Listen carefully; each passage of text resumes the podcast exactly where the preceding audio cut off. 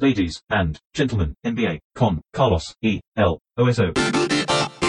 Señoras y señores, bienvenidos a otro episodio de este podcast en el que solemos hablar de la NBA con Martino Giovanni. ¿Cómo estás, Oso? Excelente. Estamos a menos de una semana, seis días en realidad. El martes empieza la NBA, empieza esta temporada repleta de incertidumbre y podemos entrar a- al mundo de la competencia medianamente organizada, digamos, ¿no? Es, eh, no- nosotros igual tenemos como un poco establecido que los primeros partidos de temporada son casi como la pretemporada, la verdadera pretemporada. Esto que estamos viendo ahora, esto, esta pre-season que estamos viendo es como la pre-pre-season.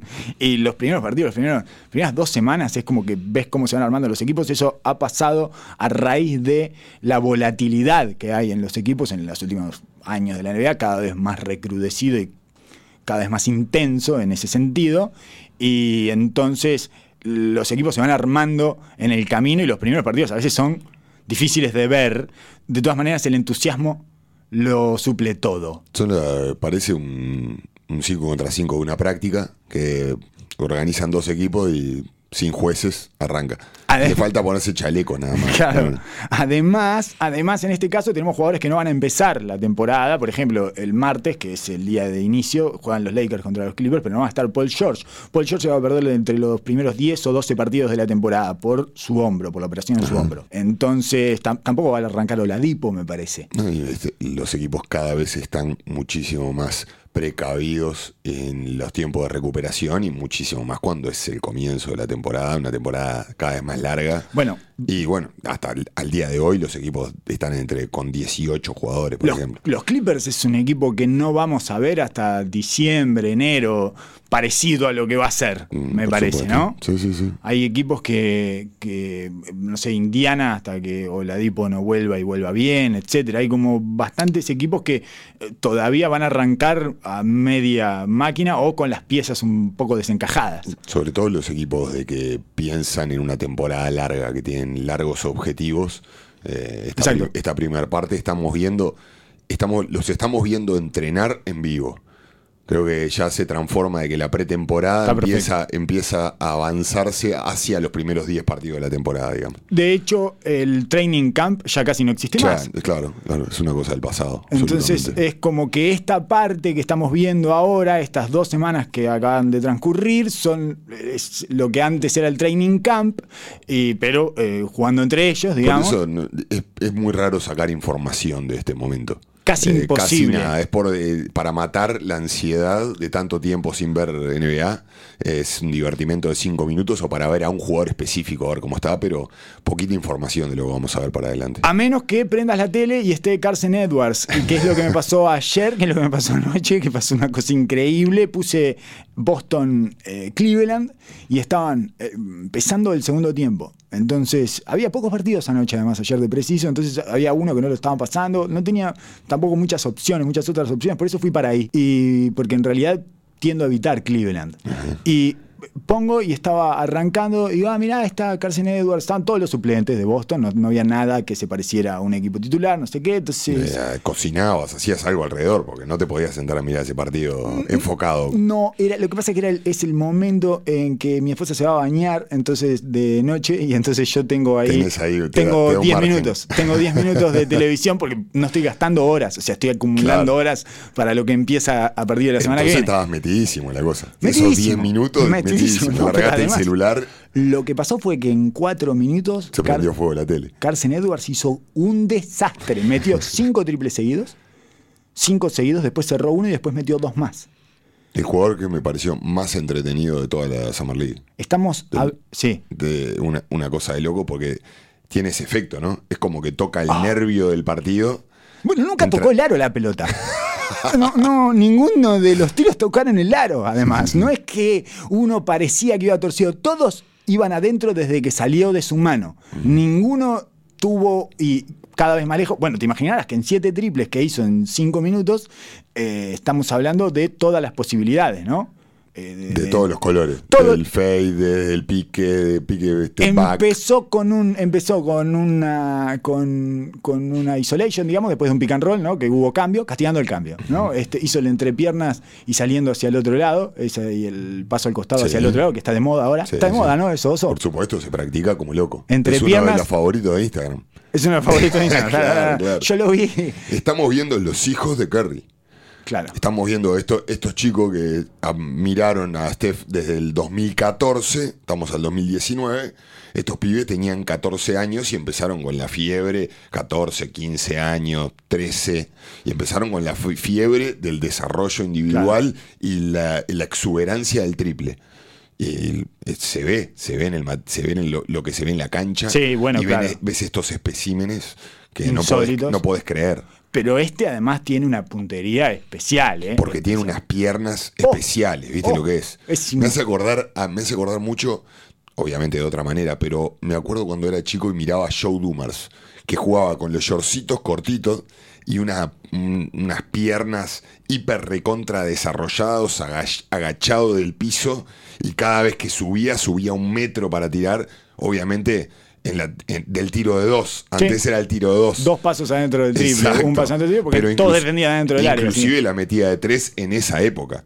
Pero me hace acordar a ese tipo de jugador cuadradito, fuerte. Es como un tanquecito Es un- mu- muy picante, muy saltarín Claro. Y fornido. Y eso y- le permite sacar el tiro rapidísimo, desbalanceado y lejísimos. Sí, claro, porque eh, se equilibra en el aire muchas veces.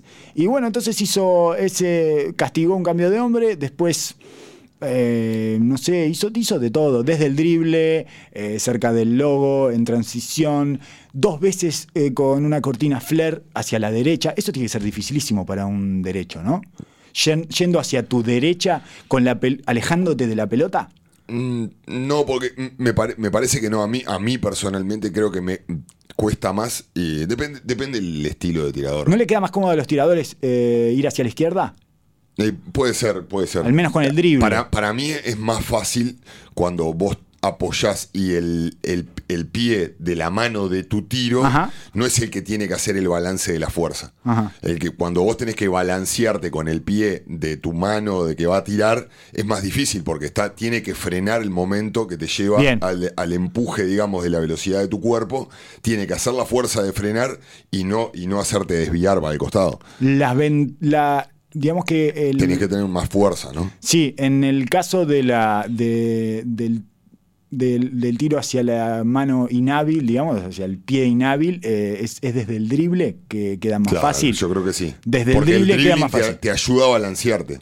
El, el pique hacia la izquierda es el que balancea la fuerza Perfecto. que te lleva hacia ese lado. Cuando vos venís en el flare, no tenés nada que te ayude hacia ese lugar.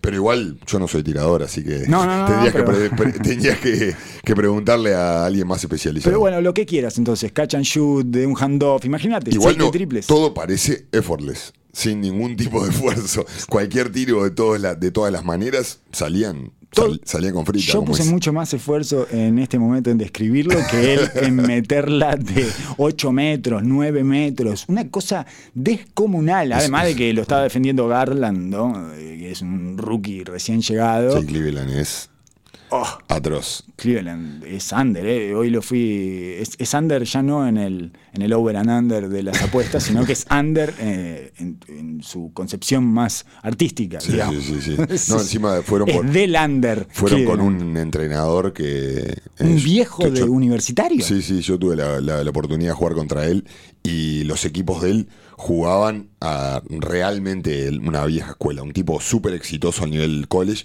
pero de, de estos tipos de que, por ejemplo, sus equipos juegan, jugaban cuatro o cinco puertas de atrás por, por, eh, por posesión que te jugaban 35 segundos, con los principios de la, de la ofensiva Princeton, con todas cosas que son antinaturales para el basquetbolista del- de, hoy en día. Sí, sí, el sí. otro día lo, lo vimos un rato contra San Lorenzo y le haber metido 10 puertas atrás a San Lorenzo y lo va a tratar de hacer una y otra vez, pero no sé cómo se va a trasladar a la, a la NBA. No sé. Y, y a, los que, a los jugadores que no les, no les simpatiza para nada eh, nuevos, nuevos, eh, nuevos detalles en su juego. Sí, sí, sí, claro. Y además en esta situación un poco precaria que tiene Cleveland, en donde me imagino que está muy cerca de la anarquía y él va a querer venir a imponer toda una vieja escuela que seguramente choque con de frente y le bajen la mampara. No, hay un equipo que parece, va- es lo más parecido a la G-League, que están todos queriendo mostrarse Exacto. por un posible cambio o el- mirando para el futuro,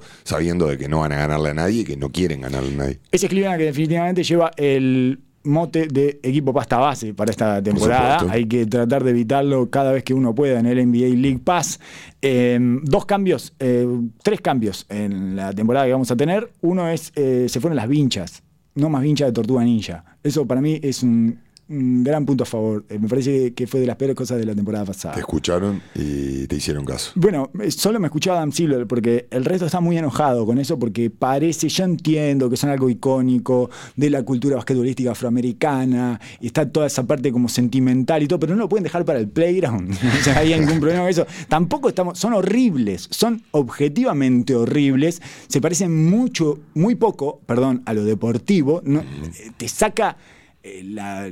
te- Te saca de clima. A mí me llevaba, me llevaba a Karate Kid automáticamente. Pero Las Tortugas es, Ninja. es simplemente, es por el hecho de que, me voy a poner un poco político, pero a la cultura afroamericana, eh, darle un derecho y quitárselo en Estados Unidos es bastante complicado. Sí, sí. Tenés que no darle nada y después Sí, a, permitirle cosas. No podés darle Sí, y sí. automáticamente sacárselo simplemente por el hecho Esa es te la van a trancar. claro, la receta republicana. Exacto. No le des nada. Y dale algo cada tanto. Es horrible lo que acabo de decir, pero No. eh, es, es- es entendible de que, es entendible de que los jugadores se endulzaron con un derecho que tenían. ¿Y por qué me lo sacás? Claro. Porque a vos no te gusta. Exacto, a vos, Blanco. A no vos te gusta. no te gusta. Al Esto final- es nuestro. Exacto. Claro. Y tienen razón. Y, y pero 100%. Razón, tienen razón, pero, pero son horribles, muchachos. Ah, O sea, bueno. Y tienen otra cantidad de cosas para Pero hay llevar. tanta cosa horrible. Hay tanta cosa horrible, pero está dentro de la cultura. Una vez que lo permitiste, difícil sacarlo.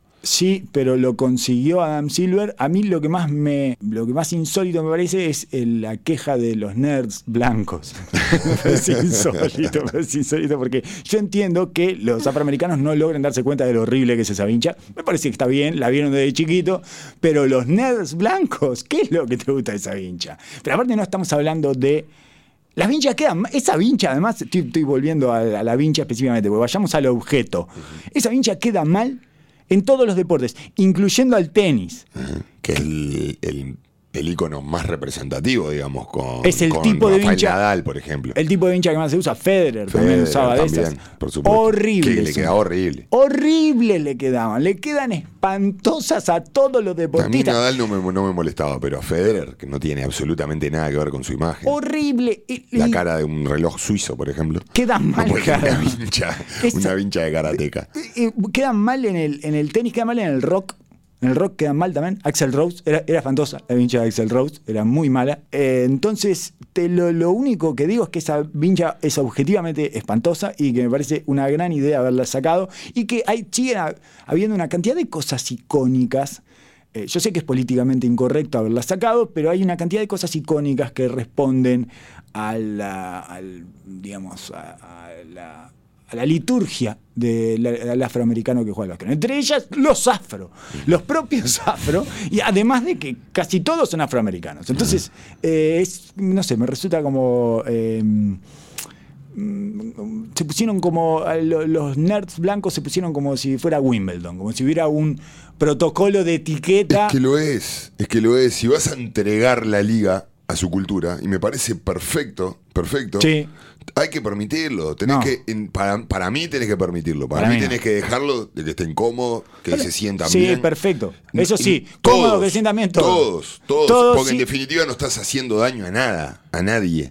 Simplemente por un, Hay una parte de la- una gusto de un No, hay una estética. parte de la estética que, que yo hasta la, hasta la zapatilla en la cabeza como Elfrid Payton. A mí me incomoda muchísimo el blanco con el blanco con vincha, me incomoda, por ejemplo, a Domantas Sabonis. Verlo con la vincha puesta me parece un espanto. No, pero- Un espanto, no pega con nada. Pero, y bueno, ¿y qué va a hacer? Para mí, los, Sí. los blancos con vincha tendrían que estar suspendidos automáticamente. A no ser que sea pelado. Bueno, el pelado ahí capaz que El pelado zafa. para mí sí. Pero si tenés pelo, de ninguna manera no, corre. No. Pelo- bueno. Con pelo no. Bueno, eh, es así. También, también, también no podés empezar a blanco. coartar derechos por gusto, me parece mí- malísimo. no, no, no me si parece. fuera, si estuviera, si fuera algo funcionar para el juego, sí, te lo, te la llevo. Pero simplemente por, por gusto eh, de, de- de cómo se cómo luce, no, no tocaría. Te estás metiendo en un lío bárbaro. Yo prefiero ¿Con qué entrarlos- sentido? dejarlos entrar con una pipa de agua que, que dejarlos entrar con esa vincha. Esa En el vincha es banco, en el horrible. banco. Eh, dos cambios del arbitraje. Uno, le van a dar un challenge a los coaches, o sea que estamos ante una posibilidad de un instant replay más. Es insoportable lo del instant replay. Siguen aumentando las posibilidades de instant replays, que es lo peor que tiene el Más, básquetbol. más jueces, más intervención de los Más, jueces. mucho más. Ahora, ahora el coach se puede disfrazar de juez y pedir el instant replay. Basta. ¿Cuál- Vamos a tener con uno de la tribuna. Sí, claro. Uno sorteado de la tribuna que puede pedir un instant replay. No, que, basta, basta, basta de instant replay, por favor. Pero además, eh, otra vez caen en la ridiculez de que para durante 46 minutos tiene es de una forma esa regla y los últimos minutos es de otra. Eh, durante 46 minutos está obligado a pedir un tiempo, o sea, se tiene que quemar un tiempo en ese instant replay, salvo que sean los últimos dos minutos, que ahí no se tiene que quemar un tiempo. Entonces, ¿por qué no se tiene que quemar un tiempo en los últimos dos minutos? ¿Por qué le seguís agregando cortes a los últimos Claro. dos minutos? Que es lo que no querés. Por supuesto. No tengo ni... Estoy 100% de acuerdo No, contigo. no, no, lo entiendo por ningún lado. El otro es el énfasis en los pasos de arranque. Hay un énfasis en cobrar, caminar en los arranques. Se, se está viendo bastante en esta Precision. Y en la teoría suena bien, porque estaba completamente descontrolado. En la práctica está bravo, porque si a esto le sumamos la bobada que hicieron el año pasado de enfatizar en cobrar el full en las cortinas y no sé qué, nos vamos eh, dos de cada cinco posesiones volvemos sin nada, vacíos. No llegaron a tirar al aro, no llegaron a defenderse, no llegaron a nada. Vos ves pitar al juez y los tipos que arrancan para el otro lado, nada más. Hemos aumentado. El desconcierto de los jugadores cuando le cobran el caminar. No saben lo Viste que, que se quedan mirando, por ver, nunca se lo cobraron. Sí, sí, sí, corta el flujo del juego absolutamente. Todo el mundo queda mirando alrededor. Demoran 5 segundos en darse vuelta y volver para el otro lado. ah, Ah, era porque aparte hay tanta cosa. Tres, se- tres segundos ofensivos. ¿Qué, qué fue? ¿Fau en la cortina? ¿Qué pasó?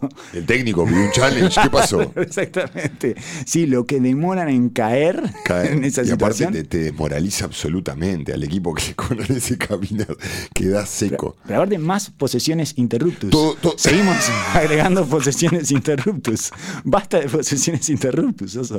Yo entiendo, hay una parte en la que estoy de acuerdo que es evitemos el seis pasos con un pique, porque ya estábamos en seis pasos con un pique. Por supuesto. Entre, la- entre las barbaridades que hacían, el split que hacían en el- para el arranque y eh, los tres pasos que se pueden dar con el gather step, vos poniendo un pique en el medio podés dar seis pasos, por lo tanto, y con la longitud que tienen de piernas y la agilidad que tienen, podías picarla en tu área y hundirla sí, del sí. otro lado con un solo pique. Todas estas, todas estas, estas modificaciones vienen directamente desde YouTube, Claro, directamente desde, desde las redes sociales, desde el Twitter, desde...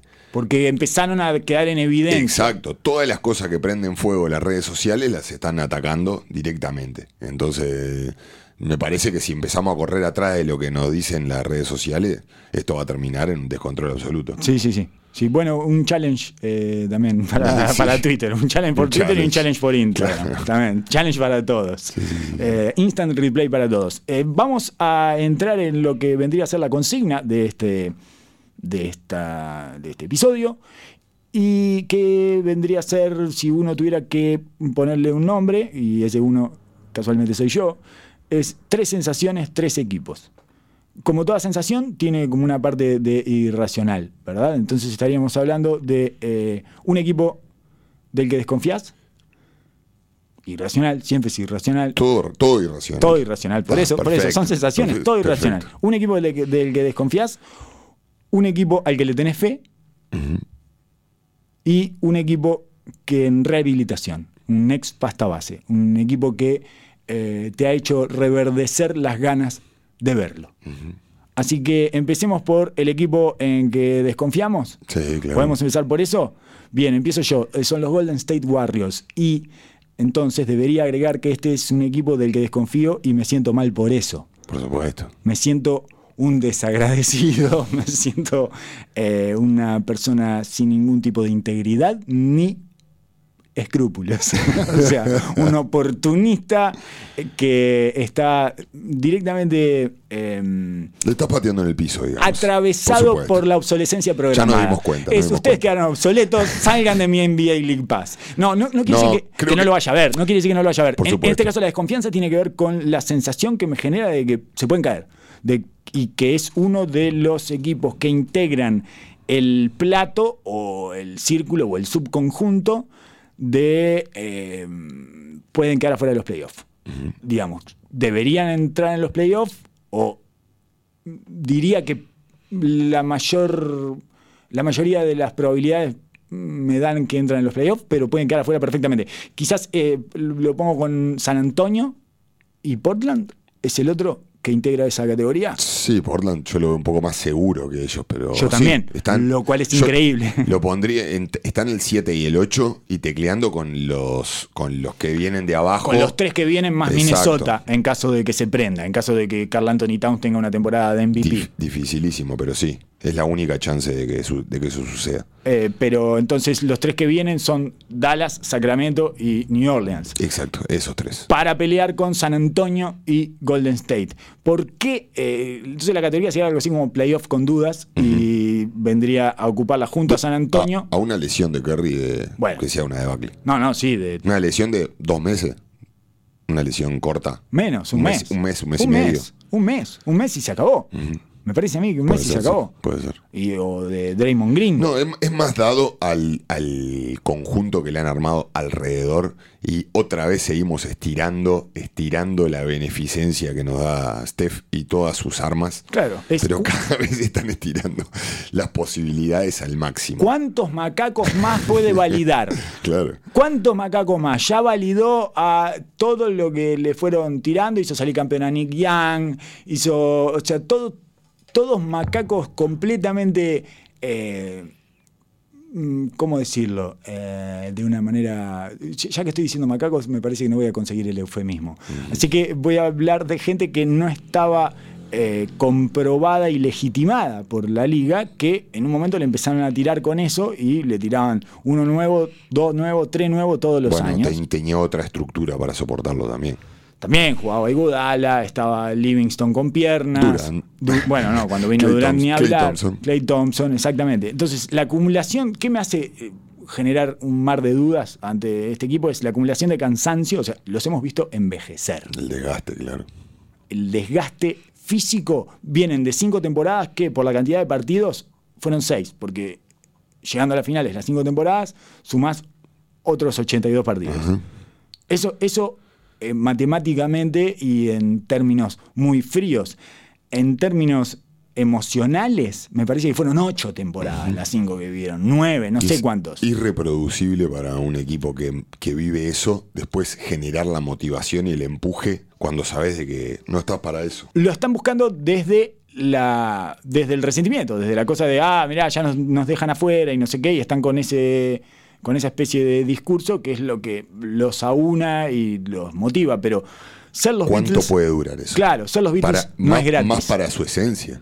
Más para su esencia. que es la felicidad y etcétera, y el disfrute y todo eso. Sí, Cargan sí, sí. entonces con una historia reciente tremendamente pesada.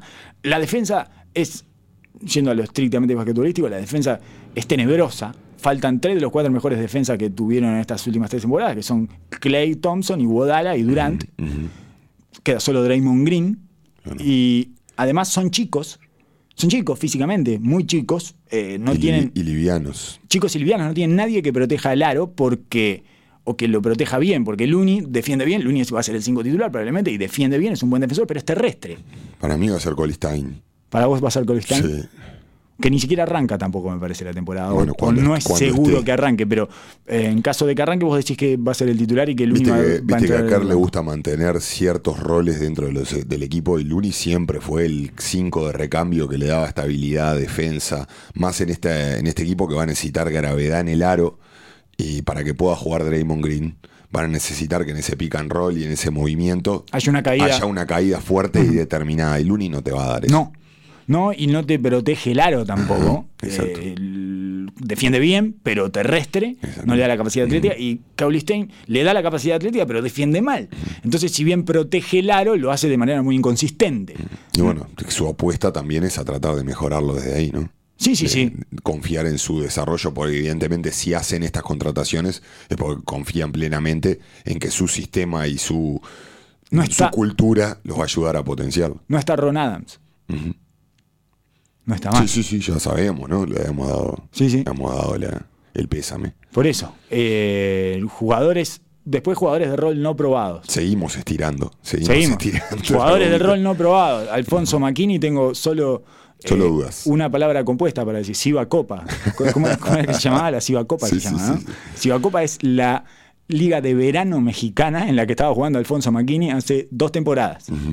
Y de ahí pasó a jugar la El final de NBA. Para que la gente entienda el metro. El Metro de México, exacto. Y eh, digamos que respondió notablemente ante el salto de calidad que se le exigió, pero de ahí a sostener toda una temporada como el 3 titular, me parece que hay una, una distancia un poco Glenn- grande. Glenn Robinson Jr. no te.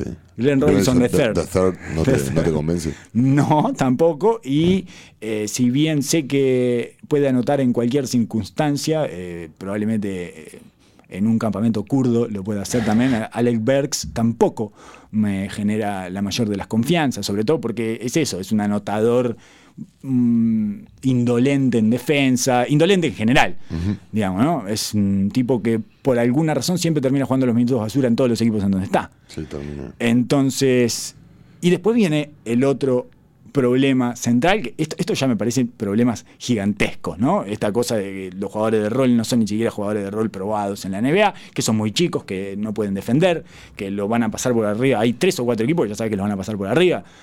Eh, además de todo eso, una, una de las virtudes que tienen, o una de las ventajas que tienen, que es D'Angelo Russell, no coincide en absoluto, viene de otra dimensión completamente diferente y es el jugador que menos coincide con el formato de claro. Golden State.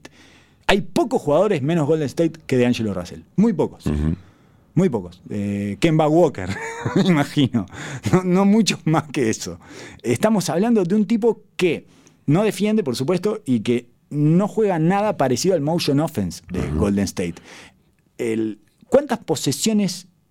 O sea, el Golden State es el equipo con menor uso del pick and roll de ya De hace varios años. tres, cuatro temporadas a esta parte. ¿tá? Es la identidad de este equipo, es jugar poco pick and roll y mucho motion offense, movimiento de personal y de pelota. ¿Cuántos, ¿Cuántas posesiones por partido los Warriors terminan con un pick and roll del jugador con pelota? No tengo ni idea. 12. ¿Cuántas posesiones por partido D'Angelo Russell termina pick and roll él como portabalón? 90%. sí, 11.4.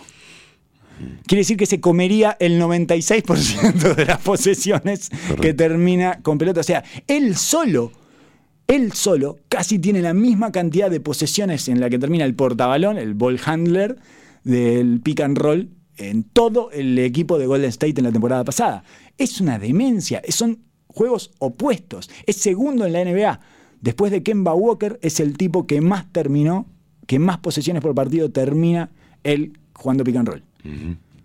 Yo creo que el, el- ante un cuerpo técnico como el de Golden State, del cual le tengo mucho respeto, Sí, su idea, su idea debe ser virar sí, totalmente. la estructura, dada la reestructuración absoluta del equipo. Exacto. No quiere decir de que ahora Golden State vaya a seguir tratando de implementar el mismo juego y que ahí, bueno, de Angelo, manejate. No, uno Yo creo que no. que imaginen de que va en la NBA va ha ido hacia el pick and roll y ellos van a adquirir todo un quieren agregarle un aspecto distinto al juego, ya que no van a tener las vías normales por mucho tiempo y de hecho ya está, ese equipo desapareció en el tiempo.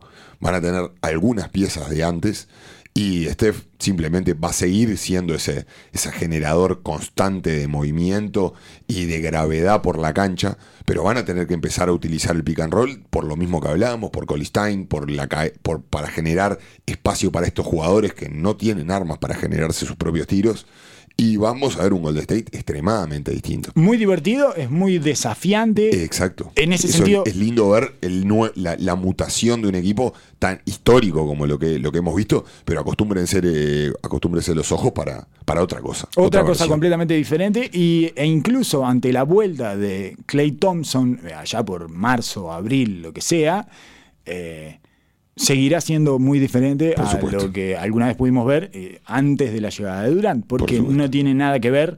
Y- inclusive se habla de que Clay Thompson puede que no, no llegue a jugar en toda la temporada. Yo supongo que eso va a depender de cómo vaya el récord de ellos a esa altura. Entonces, la mejor opción para Golden State es llegar a febrero o marzo con vida, estar peleando por el séptimo, sexto, octavo puesto y que vuelva Clay Thompson y transformarse en un equipo peligrosísimo de playoff. Yo creo que no.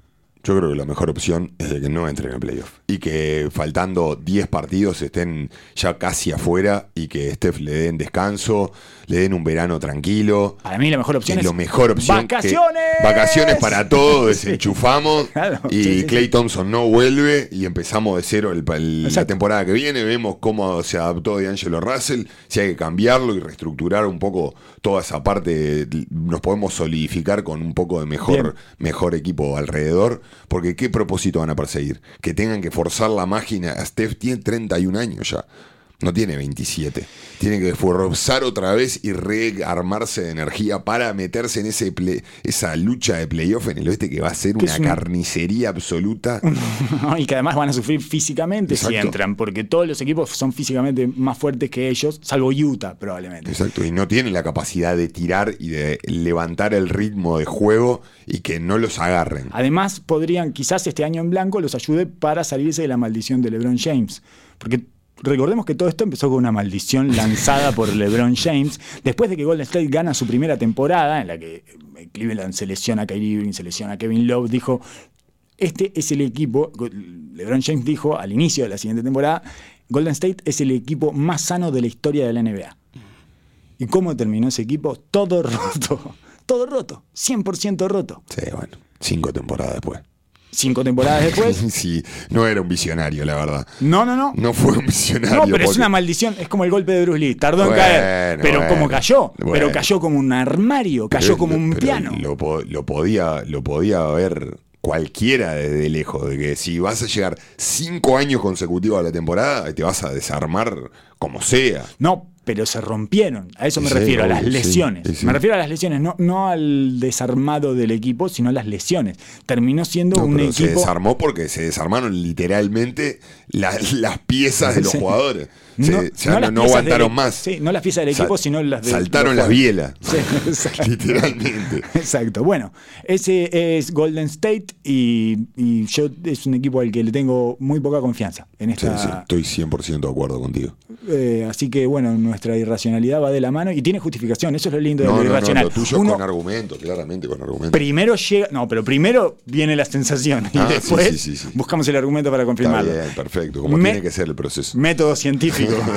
Ese es nuestro método científico acá, en este espacio que hablamos de la NBA. A, a mí personalmente el que el equipo que me genera desconfianza en el oeste ya creo que coincido contigo y ya hablamos de que Houston para nosotros va a ser uno de los mejores equipos de la temporada regular y nos genera un montón de dudas en playoff. playoff, sí. Esa Uno- relación Westbrook-Harden, ver a Westbrook de dos, eh, de, de dos, de- digo, de- en jerarquía en un equipo, me cuesta enormemente. Me parece que un tirano que se crió tirano durante 10 años va a ser muy difícil sacarle ese hábito. No solo eso, sino que además eh, impuso su tiranía expulsando gente, que era claro. tan macho alfa como él. Sí, sí, sí. No se fue hasta que no quedó nada ahí Prendió fuego todo. Exacto. Pero, pero bueno, ya va a ser un equipo que durante la regular va a sacar mucho jugo de, de- de la competencia y de lo cómo es Para el mí estilo de van a juego. volar en la regular. Para mí, claramente. el único que puede terminar arriba de ellos en la regular para mí es Denver. Para mí, entre Denver y Houston está el 1 y 2. Mm, si tuviera Me, que... preocu- me preocupa un poquito de Denver, eh, Jokic, que lo veo cada vez más gordo. Sí. Se, jugó- se clavó un verano con Serbia al largo, jugó los playoffs hasta casi el final de la temporada y ahora tiene que ir a la super exigencia y que un equipo que le va a demandar todo. Sí, Es- pero Eso es lo único que me preocupa. Un tipo así, ¿cuánto, ¿cuán durable puede ser a lo largo de la temporada? Ya Está hablamos bien. de que la- la- las adiciones que tienen. tiene son- una estructura más tiene una estructura sólida. armada y, tiene, y metieron fichas que me parecen muy buenas para lo que necesitaba el equipo. Estoy 100% de acuerdo contigo. A mí el que, al que no le creo de los que los últimos años ha estado en el playoff y sonaba como un equipo que está, no para pelear un título, pero que estaba en la, en la charla de los playoffs, es Indiana. Eh, Es el equipo, creo que del este, que más me hace teclear de los que siempre estaban entre los cuatro de arriba, digamos. No solo por la lesión de, de Oladipo, que era una lesión grave, de ver cómo vuelve, sino por la reestructuración del equipo y no le veo la personalidad o el eh, hacia dónde va y cuál va a ser el fuerte de ese equipo.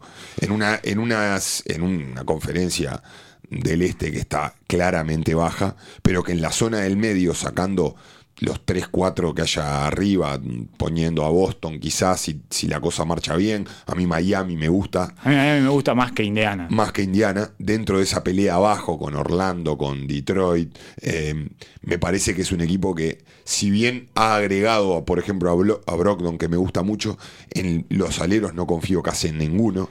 Ese pareo con Sabonis y con Miles Turner me parece de que puede llegar a dar rédito, pero no va a ser suficiente. en Es el este. difícil, es difícil, es, un, es áspero, es muy trabajoso. Muy trancado. Es muy trabajoso, muy y si trabajoso. Oladipo no está a tope, no tienen por dónde generar ofensiva ese equipo. Vam- vamos a ver cómo, cómo eso TJ. Warren tendría que tener una temporada reveladora. No lo he visto jugar un partido importante en mi vida, TJ Warren. Por eso. Y sacaron de- el base suplente de ese equipo era, era Corey Joseph, que se fue a, Sa- a Sacramento. Y el base titular Y el base era titular que era Collison. Bueno, pero ponele que hayan traído a, a Brogdon, que es un jugador serio Sí. y que nos encanta. Pero va a ser el, ingeniero de la ofensiva o el comienzo de la ofensiva. Ese equipo estaba muy basado en la, en la ver- versatilidad que tenía en el juego de los aleros, con Tad Young, con Bogdanovich, y muy picante de su estructura, como con mucho gol y mucha versatilidad de ese y punto. Brogdon es un clásico jugador que aprovecha la primera media ventaja, que le tenés que dar ya en circulación la ofensiva pagar, para que él decida con esa media ventaja, con ese medio paso que se le sacó a la defensa, en donde eh, generalmente toma la opción correcta de hacer un drive, de penetrar o de tirar o de pasar. Exacto, y las mejores versiones de Miles Turner y de Sabonis eran jugando con Young. Eran, Claro. No era jugando juntos ellos dos. Es importante lo de Tadeusz Young, además, porque es como una especie de glue guy en Exacto. ese equipo. Es un jugador, a mí me encanta. A mí me encanta y, es el típico jugador que va ah, por abajo del radar, como dicen los, los americanos, pero que te va llenando, te va llenando de espacio y te da lo que necesita la formación en ese momento. Y quizás no te demanda tanto. Eh, y me parece que son pequeñas, pe- pequeñas salidas que hacen un todo y me genera un montón de dudas. Ayer en Milán tampoco le creímos nunca. Ay, Por supuesto, si vamos a depender de las adquisiciones que nos van a dar el plus ofensivo, son Jeremy Lang y TJ Warren, son jugadores que no han jugado por nada y, Y- que tienen altos picos de altos y bajos grandísimos. Justin Holiday es el otro tres que llevaron. Bueno, Ya la cantidad, otra vez la cantidad te habla de la calidad de ellos. O sea, es- traemos tres para aumentar las probabilidades de que alguno funcione en algún momento. nunca funcionó esa, No. esa teoría. Esto hace cinco años que estamos con esto y nunca funcionó en ningún equipo. Nunca lo vimos funcionar. Eso en general eh, es un poco delator de ciertas fallas. Es un equipo además que tiene una condición rarísima, eh, que yo no sé esto si enoja a los dioses de básquet o no, pero tiene tres TJ. Tiene a TJ McConnell, a TJ Warren y a TJ Leaf. Sí. Es una cosa muy rara, que yo no sé, tiene a dos hermanos, a tres TJ, es una cosa extrañísima. No, Parece más un grupo de asado, para Sí, hacer un asado que claro, un equipo de básquet. claro, y bueno, pero ¿van a jugar por- juntos los tres Por TJs? todos lados. los tres TJ van a jugar juntos en un momento, yo creo que sí. Quizá cuando se torne aburrido, ¿no? Porque ya va a ser aburridísimo Creo que jugar. Yo miro el, miro el plantel de Indiana y no me dan ganas de poner un partido. No, es difícil. Eh, y es un equipo que todos, todos lo dan como un equipo de playoff. Sí. Yo no, no sé, no estoy tan, seguro. Depende. Oladipo es un jugador que depende 100% de su capacidad atlética. Sí, sí.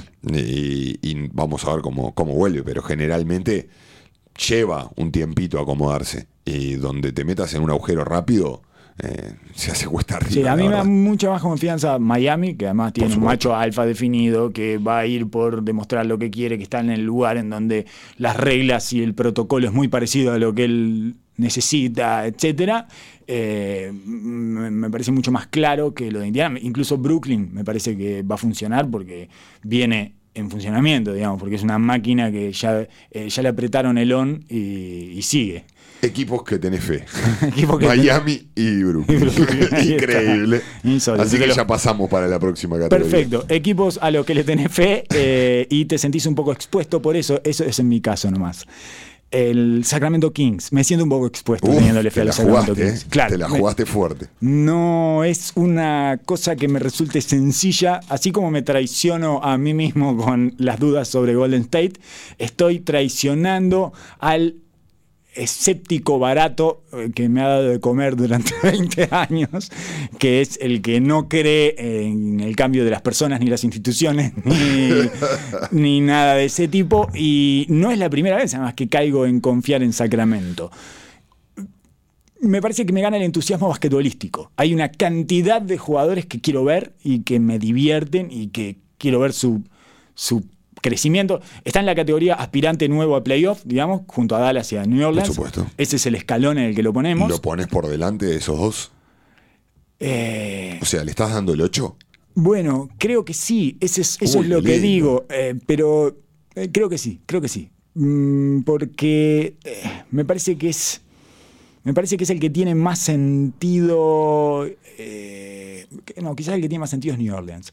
Pero es el que tiene menos, menos baches, probablemente. Puede ser. Y depende menos de mm, cosas que no están probadas. Sí, menos dudas. Está bastante bien estructuradito y cada uno tiene Es su muy raro, rol. muy raro decir esto de Sacramento, pero es- eh, tiene sentido. Me parece que es, el que es el que tiene más sentido de todos. Sí, sí, sí, sí. Eh, estamos hablando de un equipo que además tiene una segunda unidad que es casi, o sea, no es tan buena, pero que como segunda unidad va a dominar. Seria, claro, claro. Como segunda unidad va a dominar. De hecho, para mí mejorado muchísimo. le van a hacer, mm, le va a ser más fácil dominar a la segunda unidad que a la primera unidad. Eh, estamos a- probablemente jueguen Cory Joseph, Bogdan Bogdanovic eh, en la segunda unidad, ¿no? Estoy Ajá. hablando. Eh, Bielicha y Trevor Ariza y Richard Holmes o No, Harry Giles.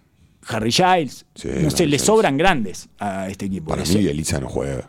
Bielitsa no va a jugar, va a terminar afuera y va a terminar jugando Ariza Sí, de 4. sí. Esa es una de las, esa es de las posibilidades que además me tranquilizan, porque depender de Bielitsa no es lo Por que supuesto. más me gusta, no es lo que mejor me hace sentir y tampoco me hace sentir bien soltarle la mano a Bielitsa, porque es del tipo de los jugadores que a mí me gustan y, y es una es además es, es yugoslavo, por decirlo de una manera insultante, para, para no, no para los serbios igual, pero para todos los demás.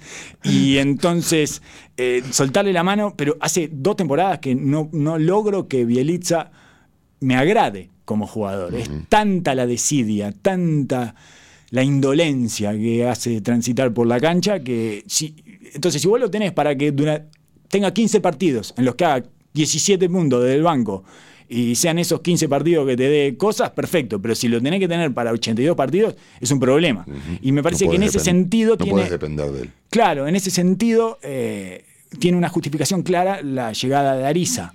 Los nuevos, los jugadores nuevos son Deadmond, que va a ser el 5 titular, Va a ser el 5 titular. y es, es, un- es, un- es muy práctico y no demanda nada, es económico, tremendamente económico, tiene una caída aro y tiene un, un tiro de afuera, entonces le va a dar espacio a Bagley. Que eso es una. Ese es uno de los problemas. Ese es el máximo problema que le veo yo a Sacramento, es Bagley. Es cuánto van a querer hacer pasar el básquetbol por Bagley y cuánto los va a trancar eso. Claro. Pero es la única duda que me genera. Y supongo que esto de Deadmond está vinculado, o yo lo vincularía a esa situación, a que si vos pones a Deadmond, te genera eh, una, un des- te- te genera una actividad atrás y adelante, te da los espacios suficientes porque Deadmond ahora tira. Entonces, está bien, no se va a llevar a su jugador, pero puede generar la duda, digamos, ¿no? O sea, te mete uno y capaz que ya la, la segunda vez genera la duda y le genera un espacio ahí a Bagley para que opere. Eh, A mí me encantaba eh, del año pasado el pareo de Bagley con Harry Giles. Para mí Harry Giles es buenísimo. Para mí me encanta. A mí me gusta mucho porque me gusta mucho su- el talento y la manera que juega. Súper agresivo, es buen pasador y se mueve, está muy activo sin la pelota. Y me gustaba el pareo con ellos porque comía de todo lo que quería abarcar Bagley y se ponían súper intensos con el ida y vuelta. Se ponía Bogdanovich a, a moverse ofensivamente, a salir de cortinas, a generar ese, una especie de JJ Reddick un poco más agresivo con la pelota en la mano. Sí. Y ellos dos moviendo, sobre todo en ese movimiento entre grandes, que uno come la línea, el otro cae en el pick and roll, o una juega en el codo y el otro cortando. Me gustaba muchísimo. Quizás no está pronto para hacer el pareo de arranque y me parece que tiene lógica porque tenés que ponerte eh, defensivamente bastante, tenés que ponerle a alguien serio y sólido defensivamente al lado a Bagley. Exacto, y, y un trabajador además, porque algún trabajador tiene Exacto, que tener ese equipo. exacto, Porque si no, no tiene, no tiene proletarios. Claro, claro. Pero Ese- por otro lado, para mí, la posición de Bagley hoy en día es de 5. Para mí. El, este equipo con, con, con De'Aaron Fox mm, preponiendo, pre- apretando el acelerador a full. Tiene que ser con Aaron, con, con, con Bagley de 5, con Barnes, Barnes de de 4 cuatro. y con Ariza o Bogdanovich, Bogdanovich, al lado Bogdanovich, y realmente jugar a volar la cancha. Eso, eso, es- eso podría ser el, el equipo de cierre. El equipo de, exactamente, o, lo- o el equipo matador. La alineación ideal, esa que estábamos buscando en otros equipos, probablemente sea Exacto. esa con. Qui- Quizás arranque más grande, más sólido, con Vans, siendo de tres, un poco más pesado, yendo al poste bajo. A mí no es lo que más me gusta Barnes de Pero 3 es lo- tampoco. eh, le estás poniendo un freno de mano al equipo, que el, la- el arma principal que tiene es la transición ofensiva con De'Aaron Fox. Le pones a Deadmond y le pones a, a, a Barnes y lo obligás a jugar un poco de mitad de cancha, que no sé si es lo que más le va a fluir a este equipo. No es lo mejor, sobre todo para de Aaron Fox. Y lo que pasa es que. Y me- para Bagley tampoco. Porque ahí obligás a que Bagley sea el centro Sí. del juego. Si el equipo va más lento, vas a ir mucho más hacia el lado de, de Buddy Hill y hacia Bagley. Buddy Hill, sobre todo, se ve en media cancha. El que empieza a manejar los hilos de ese equipo es Buddy Hill. Que da placer verlo jugar igual a Buddy Hill. y ¿eh? la mete muchísimo. Es impresionante. Y hace algunas cosas más también. Eh, la mete de todas formas y consigue sus espacios y se consigue sus tiros. Digamos, no es solo. Pero no es un, un generador para el equipo. No. Bogdanovich es mucho más generoso en ese aspecto, leyendo las ventajas. Pero Buddy Hill, si bien es estás mucho más eficiente y se pone picante y toma tiros difíciles, eh, ha mejorado muchísimo en su lectura para él. Ajá. No es un generador para el resto No, del equipo, no, claramente. está bien, está bien. Pero eh, eh, es Me un, parece que lo que es a un hacer- equipo mucho más serio Sí. y que tiene armas mucho más potables para meterse en playoff. Me parece que el, el techo de Nueva Orleans es mucho más alto, Sí, definitivamente. pero quizás tiene muchísimas más incógnitas a descubrir a lo largo de la temporada. Tiene muchas más cosas para acomodar, me parece. New Orleans es un equipo más nuevo. Este repite más o menos la estructura del año pasado, con un año más crecidos de Aaron Fox, de Buddy Hill, de Bogdan Bogdanovich, eh, de Harrison Barnes en ese equipo, como parte de ese equipo. De, bueno, estábamos hablando justamente de Marvin Bagley. Eh, me parece que están todos más asentados y además lo que trajeron está muy bien. Desmond, Trevor Ariza, Corey Joseph y Ray gente, Holmes. todo gen- gente seria.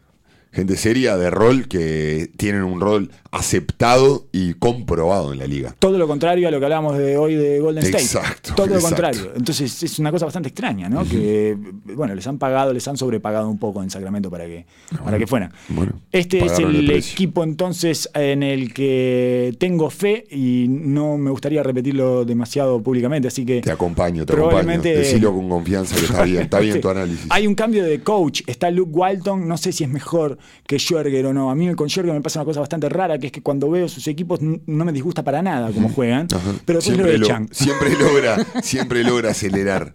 Me parece que su, el- su déficit es en el relacionamiento. Eh, evidente. evidentemente, el relacionamiento, sobre todo con la gente de arriba, porque Sí. los jug- jugadores le compran, sí, o Sí, sí. sí, los jugadores le creen, él consigue cosas, eh, sus, sus, sus equipos tienen pliegues y cositas divertidas, que vos ves que el tipo estuvo trabajando. que Logra es un- pincharlos. Sí, y hacen, y hacen, tienen vueltitas, eh, tienen, tienen unos, unos quick hitters lindos, tienen cosas que los complica, le gusta probar tácticamente. todo. ¿Qué, ¿Qué es lo que pasa? No lo respetan de arriba, evidentemente, lo ven como un gordito Gil, no sé cuál es el problema, pero hay algo que lo termina sacando de todos los equipos en los que está. Es, Sí, un- es muy raro.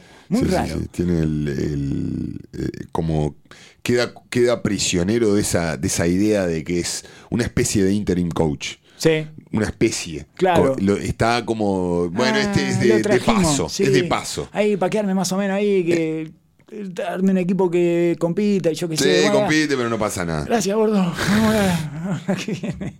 Creo que te llamaron de Atlanta, me parece. Tenés una llamadita. Eh, es una cosa insólita, no sé. eh, pero bueno, Luke Walton se supone que es mejor coach que él. Ujú, Se supone, vamos a ver. Pero es un equipo que siempre Walton, su característica hacía, ha sido equipos rápidos, Sí. veloces, con dinámica, con juego colectivo. Tiene sentido. Tiene su sentido en el, en el tipo de, de juego que tratan de, de traer esto- estos Sacramento Kings. El equipo que a, a mí me gusta, ya lo dijimos, es Miami y que lo compartimos, creo. Sí. Es un equipo en el cual tiene también sus incógnitas y tiene sus lugares Muchas. su- Muchas. tiene sus lugares difíciles Sí. y su, eh, su planteamiento táctico a desarrollar. Pero una de las cosas por las cuales me gusta es porque confío muchísimo en Miami. Sí, en la estru- estructura. En la estructura de Miami y Spoltra como técnico, como para sacarle jugo a las piedras. Y este equipo me parece que tiene claramente un orden jerárquico y con creadores de juego marcados y capaces. Creo que Dragic el año pasado venía del verano de jugar con Eslovenia exigidísimo, con su lesión de rodilla, volviendo en una situación en la cual estaban tratando de adaptar a Winslow a jugar de base, el cual viene progresando de manera importante. Está muy bien. Está- y- y Me parece y que va a ser el titular.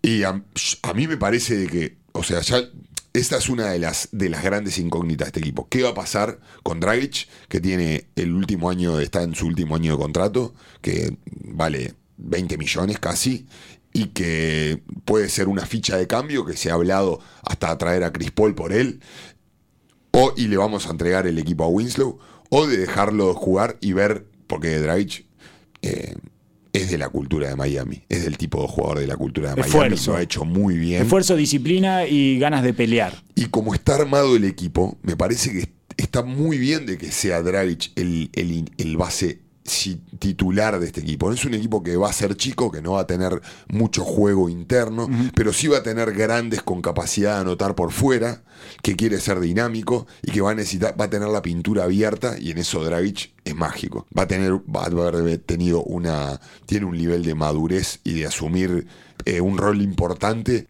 si está fresco y está bien de la rodilla, creo que va a poder hacerlo muy bien y se complementa bien con Jimmy Butler. Sí, sí. Me parece que si vos podés una formación con Dragic, con Tyler Hero, que también es otro de, los de los rookies interesantísimos que vino de esta temporada, porque la mete igual que Edwards, de otra manera, pero es una especie de JJ Redick. JJ Redick no entró con esta capacidad de poner la pelota en el piso que tiene Hero, además. No. Hero puede picar la pelota. Sí, sí, sí. Puede jugar pick and roll. Igual me parece que en este, en este equipo, cuanto menos pique, mejor. Mejor, sí, sí, sí. Y podés inclusive poder a jugar de 4 a Winslow, que es un jugador que te puede jugar en estas dos posiciones, tiene la dualidad y la excelente característica de poder tener un 4 móvil que tiró casi 37% el año pasado de 3 a pie firme y con Adebayo que vuela. A mí me cancha. encanta De Bayo, ¿eh? Me encanta De Bayo. Entonces, esa formación a mí me parece que puede correr, tiene versatilidad, tiene creadores. En media cancha puedes ir con Jimmy Butler, Ese puede tenés ser. espacio. El quinteto ideal puede ser ese. Es el que más me gusta. Seguramente no sea el equipo titular porque no tiene la. eh, no, no es la alineación ortodoxa o de, digamos. Si hay algo que caracteriza, caracteriza a Spolstra es no ser ortodoxo. Sí. Es poder jugar con estas formaciones y me parece que te da una versatilidad enorme. A su vez, quizás puede ser que empiece Olinik de 4 y con Adebayo, porque también te da tiro, te da creación desde el 4. He visto jugar a Leonard también, a Meyers Leonard con, Ajá. Con Adebayo y no juegan mal juntos tampoco, porque además No. en, en el caso de Olinic, tanto en el caso de Olinic como en el caso de Leonard, eh, son poco móviles y con tiro. Olinic es mucho mejor ofensivamente, pero eh, tiene más herramientas. Pero, Pero, quizás te pones más físico en un este que va a estar físico y Claro. grande. Tenés la posibilidad de ir grande. Podés ir con Jimmy Butler y podés. Digo, mientras no pongan a Waiters con Jimmy Butler y con Dragic, eh, me parece que esa, es- esa es la peor formación de que, que puede suceder. Si Waiters puede aceptar, es la bomba de tiempo de este equipo. Si puede aceptar ser el anotador del banco que puede generar desde la segunda unidad y liberar un poco a Jimmy Butler, creo que se potencia muchísimo. Sí, sí, sí, eh, y tiene muchas cosas para probar y tiene muchas cosas para revolver. A mí eh, te, vas a, te va a resultar un poco eh, apresurado y estúpido probablemente también, pero no me disgusta Derrick Jones Jr. Me encanta, también lo, te- lo- es una de, los, de las piezas que me parece que le da esa versatilidad que te, que, te, digo que por eso me gusta, me gustaría ver a Winslow de 4 desde el primer momento. Como una, una especie de rol de Draymond Green. Una especie de rol, no va- obviamente no va a tener esa potencia defensiva, va a tener un poquito más de gol, pero sí tener un 4 móvil que pueda generar desde el pase, desde la movilidad y que te permita correr, sumamente valioso. Te, te- te transforma en un equipo con muchísima variabilidad ofensiva, que después encima lo puedes rebotear y correr desde el mismo 4. Sí, sí.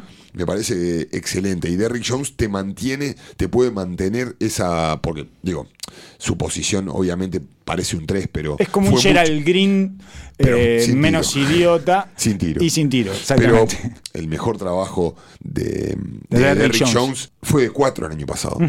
Porque le, le imprime una, un nivel de atleticismo y dinámica Y al los equipo. cortes y la cosa esa de que cuando Dragic, a mí me gusta cuando juega con Dragic porque Dragic utiliza mucho el drible Nash, Exacto, digamos, ¿no? sí. Que es esa cosa de pasar por abajo del aro picando y seguir con el pique eh, y ahí es donde empiezan los cortes al revés, digamos, desde afuera hacia adentro y Derrick Jones diagonales en 45 grados, Eh, en de la línea final. en eso Derrick Jones es muy bueno, porque es evidente que ha comido toda su vida sí, de sí. Eso.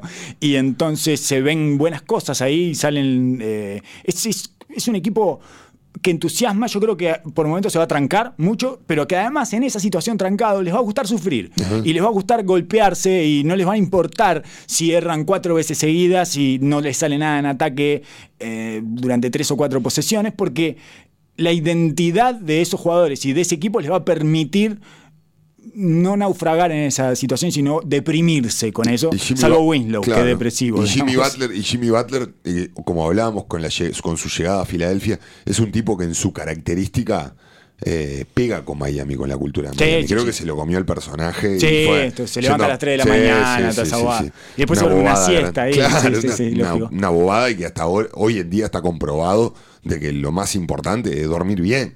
Las horas de la noche hay que dormir bien. Eh, Ya no, no tenés que hacerte el COVID porque la ciencia marca de que te hace mal. Sí, sí. Estás haciéndole mal a tu cuerpo. Pero, pero me encanta la identidad que tiene, me encantan las variantes que tiene. Me parece que puede apl- aplicar un, un juego dinámico, moderno y a su vez eh, muy maleable para el este. Puedes ir grande, puedes ir Sí. chico, puedes ir dinámico, puedes ir a media cancha. Y dependiendo de Y cómo tenés un cerrador. Tenés varios. Sí. Porque Dragic no se come nada. No, no. Y Waiters le encanta. Y donde, donde esté bien físicamente y pueda encontrarse en ese rol, cosa que me parece difícil que suceda. Es uno de los asteriscos más grandes de este equipo. Se supone que ha comprado todo el discurso de Miami y Mm. se supone que además Miami ha tenido una relación con él lo suficientemente condescendiente como, Como para, para que él para que él responda, exacto, para que él sea funcional y le digan, bueno, si este va a ser tu rol, vas a tener que agarrar y me parece que se han esperado mutuamente Sí. como para que eso suceda. Igual que James Jones. Eh, que James Johnson, perdón. James Johnson es un jugador versátil también. Sí. Que pueda jugar de 3, pueda jugar de 4. Lo mismo que Derrick Jones. Lo cortaron en la pretemporada, ¿viste? Lo, Ah, no, no lo sabía. suspendieron. No, no, no está cortado. Ah, no, porque no llegó bien físicamente. Lo Sí, sí, suspendieron, sí, lo sí, sí. suspendieron, lo cual también, y además, eh, te voy a agregar una cosa más. Se sacaron dos bolsas de piedra de arriba. Una es Whiteside y la otra es Wade. Mm. Wade, por más eh, fenomenal que haya sido, es lo mismo que hablábamos de Dirk el episodio pasado. Exacto. Estaba en su último año, todo el mundo sabía que era el último año y por lo tanto eso pasa a ser un equipo homenaje. Un equipo que va acompañando al tipo que al final de los partidos entrega su camiseta y se la cambia a uno y no sé qué. Son 82 partidos homenaje. Sí, sí, sí. Entonces, no. Muchísimo más funcional. El güey tuvo una temporada excelente el año pasado. Por supuesto, pero no hay estamina. No, no, claro, claro, claro. El No hay- propósito del equipo deja de ser el equipo en sí. Falta el instinto asesino, Por supuesto, eh, por falta supuesto. una cosa, una desesperación, una urgencia que no tiene. Más y- para un equipo como Miami. que Está Exacto. construido alrededor de eso, del sacrificio y, de- y del trabajo. Entonces, eso y la ausencia de Whiteside, que era el problemático eterno, donde siempre estaban esperando algo de él que nunca les daba, me parece que los va a alivianar muchísimo y que los va a hacer sentir eh, muy alto en los niveles de entusiasmo Sí, que van a sí, tener. me gusta muchísimo para que se meta a top 4 de- del este. Leía unas declaraciones de Spoltra, además de que bueno, que había llegado con un entusiasmo a la- al training camp que hacía mucho que no sentía y que no sabía por qué era. Y cómo por qué. Eric, Eric, no está Whiteside. Llegaste y no viste a Whiteside. Eso es lo primero, que lo debe sacar loco. Debe ser de los tipos que más enferma a los coaches, seguramente, Whiteside. Hábil declarante, lo tiene clarísimo. Y claro, que no sabía por qué era. Y la otra es que no estaba supuesto. eh, en fin, eh, re- es, es como un renacimiento de un equipo y por lo tanto eso me genera una fe extra en ellos. Perfecto. Terminamos con los eh, equipos que estaban en rehabilitación, digamos. Pongámosle este nombre, equipo en rehabilitación, que es- son los ex pasta base. Equipos a los que le huíamos y estaban eliminados, vetados en el NBA League Pass y que este año yo debo decir que no solo me atrevo a verlo, sino que me divierte la idea de verlo. Hay me entusiasma. hay unos cuantos Hay unos cuantos, sí. Chicago y Phoenix para mí son los dos más notorios por lo que cambió del año pasado a este. El año pasado yo los evitaba por todos los medios y ahora me dan ganas de verlo a los dos. Sí. Entre los dos me gusta más Phoenix, pero me gusta más a la hora que juega Chicago. me gusta mucho más. Me gusta la hora, la hora de Chicago, me parece mucho mejor que la de Phoenix. Phoenix eh, le pasó lo mismo que, o por lo menos de la pretemporada, lo, lo mismo que vimos en Sacramento, que trajo jugadores serios en posiciones que necesitaba. Exacto. Jugadores útiles de rol ya comprobados en sus funciones en la NBA. Jugadores si de bien- básquetbol. Que si bien no son elite, son jugadores que pueden, van a acompañar a los dos talentos principales de este equipo. Parece un poco tautológico lo que voy a decir, pero trajo jugadores de básquetbol. ¿Sí? Digamos que no debería ser eh, una.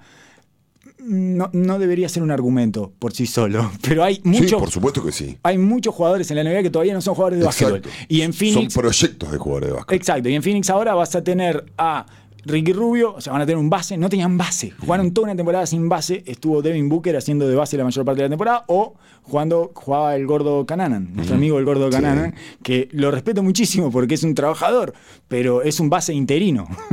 es el primer base interino del que tengo eh, más o menos referencia, digamos. Es un base que va cuando no hay base. Sí. Y después eh, trajo a Darío Saric, que a mí es un jugador que me sigue gustando muchísimo. Si yo fuera el representante de Darío Saric, lo invitaría a tomar una a la- al laboratorio de la esquina. Disculpa, Darío, ¿no querés ir a tomar una al laboratorio de la esquina? Vamos a tomar una papota que me. o sea, es, es- hay que llevarlo ya. Sí, sí, hay, sí. hay- hay jugadores a los que hay que llevar al boliche de la esquina y hay jugadores a los que hay que llevar al laboratorio de la esquina. Y esto es, necesita un laboratorio urgente para sacarse de encima esa flacidez y esa dureza y Directa del Balcán. Exactamente, exactamente. Esa, esa tosquedad balcánica y pasar a ponerle un poco de picante a su cuerpo, sobre todo su tren inferior, que está muy poco móvil. Y Qué generoso que fuiste. sí, pero sin embargo sigue siendo un muy buen jugador de básquetbol. Sí, excelente. Saric y sigue siendo un tipo joven y un tipo que puede seguir agregándole cosas. Y eso ya lo transforma a Ricky Rubio y Darío Saric, ya lo transforma completamente. Además de que tienen un año más de Michael Bridges, que tienen a Devin Booker, que es un anotador tremendo y que ahora va a poder jugar con gente al lado, que es algo que no, No, había se, puede- se va a poder dedicar a lo que hace mejor él. No va a tener que jugar de base, preocuparse de armar un equipo, de Exacto. que si él tiene que as- asumir de sobremanera como le gusta, todo el equipo se pinche.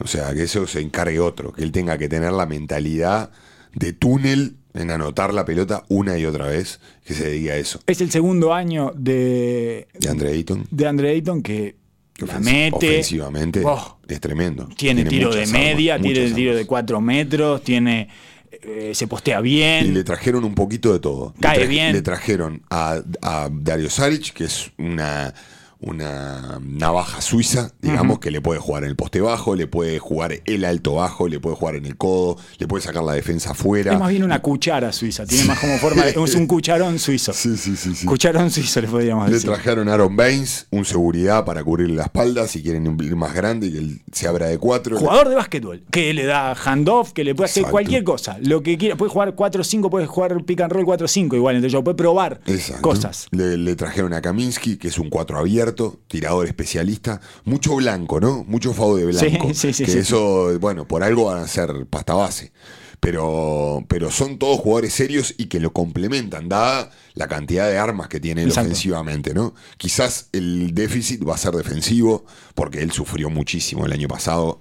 Le- el juego le pasaba demasiado rápido, pero es lo que sucede con jugadores generalmente de primer año y los grandes sobre todo. Van a seguir defendiendo mal, no van a ganar más de 30 Exacto, partidos. Exacto, estamos hablando de la, ver. de la pasta base. 30 partidos. Pero va a ser disfrutable. 30 partidos, no más de 30 partidos Sí, sí, gana sí. Phoenix, pero se puede ver, es disfrutable y porque hay un equipo, hay gente que sabe jugar al básquetbol ahí. Y mucho full de blanco, un equipo que defiende mal y bueno, pero ah, que se parece a algo en ataque y que no andan deambulando la cancha para un lado, para el otro y tirando. De la segunda unidad va a ser entretenido también ver a Ty Jerome. ¿Lo viste?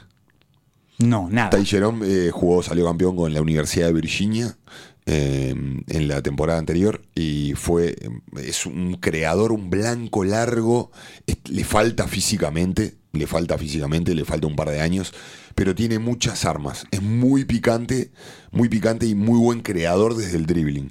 Y a su vez viene con Tyler Johnson, que ya lo conocemos de Miami, que es para tenerlo desde el banco de revulsivo, es excelente. Sí. 1-2, picante, eh, muy atlético, con la mete a pie firme. Me, me pone un poco nervioso la cantidad de blancos, sobre Pero- todo por el sol picante de Arizona. hay ocho. No, hay gente Van que va a sufrir ahí. Todos coloraditos. Sí, sí, hay gente que va a sufrir. Sí, sí, sí, sí. hay muy- creo que hay de entre 7 y 8 blancos. Cosa extrañísima en la NBA de hoy. Pero la verdad que si, si, si vemos la estructura, estas dos super, entre comillas, superestrellas del futuro que tiene Phoenix, lo han acomodado a un equipo de básquetbol. Tiene sentido. Tiene- Tiene, sentido. tiene mucha lógica. Igual que Chicago Bulls, que por primer año, después de no sé cuántos, tiene sentido. Por supuesto, Otro más. mismo. Para ganar 30 partidos. Estamos hablando de equipos en rehabilitación, saliendo de la pasta base. Me entusiasma ver a Chicago. En Me- Chicago la, la gran incógnita es hasta dónde te puede llevar Zach Lavin.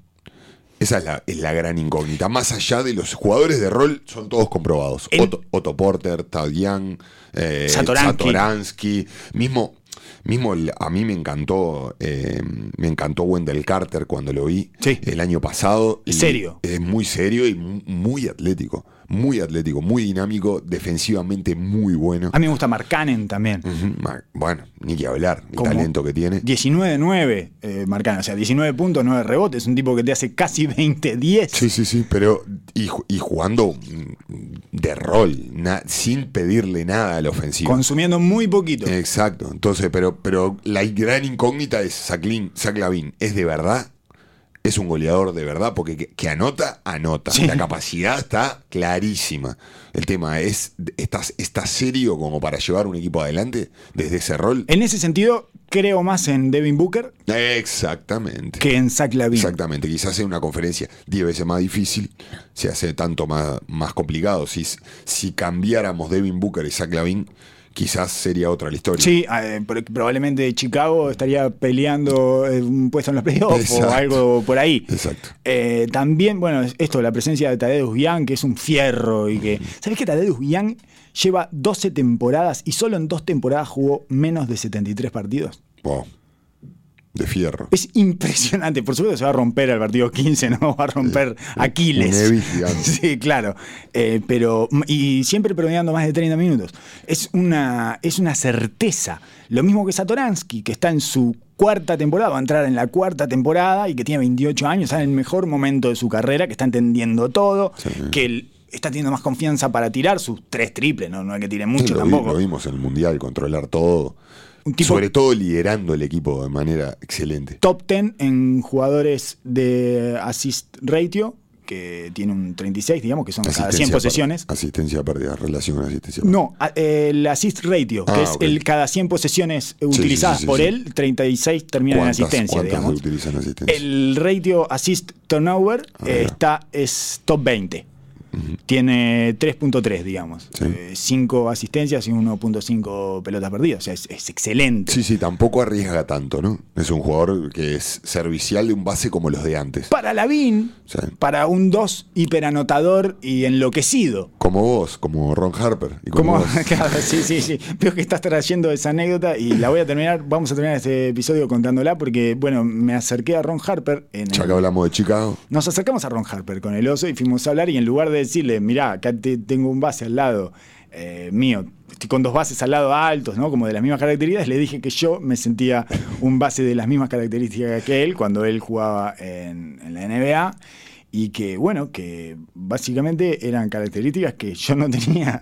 o sea, porque no soy alto. O sea, porque ¿qué le dije? Un base con tus características, alto, prolijo, eh, muy serio y con muy buena defensa. No soy alto, no defendía a nadie y perdía muchas pelotas yo. Lloró de risa. Todo lo contrario, a- pero yo me sentía igual. Te lo compraste en le un gustó, segundo, Le gustó, le gustó, le gustó porque en el mismo movimiento le reconocí eh, sus virtudes y eh, Y te tiraste abajo, habla- abajo el bondi al mismo Exactamente, exactamente. De manera lo- brillante. Que es eh, un- la otra forma de elevar a alguien es disminuirse uno. digamos. Entonces hice las dos cosas al mismo tiempo y él quedó altísimo. Sí, sí, sí, sí. Altísimo. Y no me fui, me fui, porque después de eso yo me tengo que ir. No Por la puedo pu- por continuar. la puerta grande, Claro, no puedo continuar. Excelente. Así que esa es nuestra anécdota con Ron Harper, que créanlo o no, es fanático del ron. Es increíble, es increíble. Eso también nos lo contaron. Eso también nos lo contaron. Que es una persona que cuando se arrima a una barra de un bar pide mi nombre. Por favor, sírvanme mi nombre. Eh, será hasta la que viene, en la que ya estaremos hablando de la NBA, de la liga y del inicio de la temporada. Así que disfruten. Esto, esto es para disfrutar. Este mundo paralelo en el que tratamos de encerrarnos lo más a menudo posible es justamente para eso, para ser felices. Sean felices en esta cápsula de realidad paralela que trataremos de mantener con, bueno, con el mayor oxígeno posible. Hasta la próxima.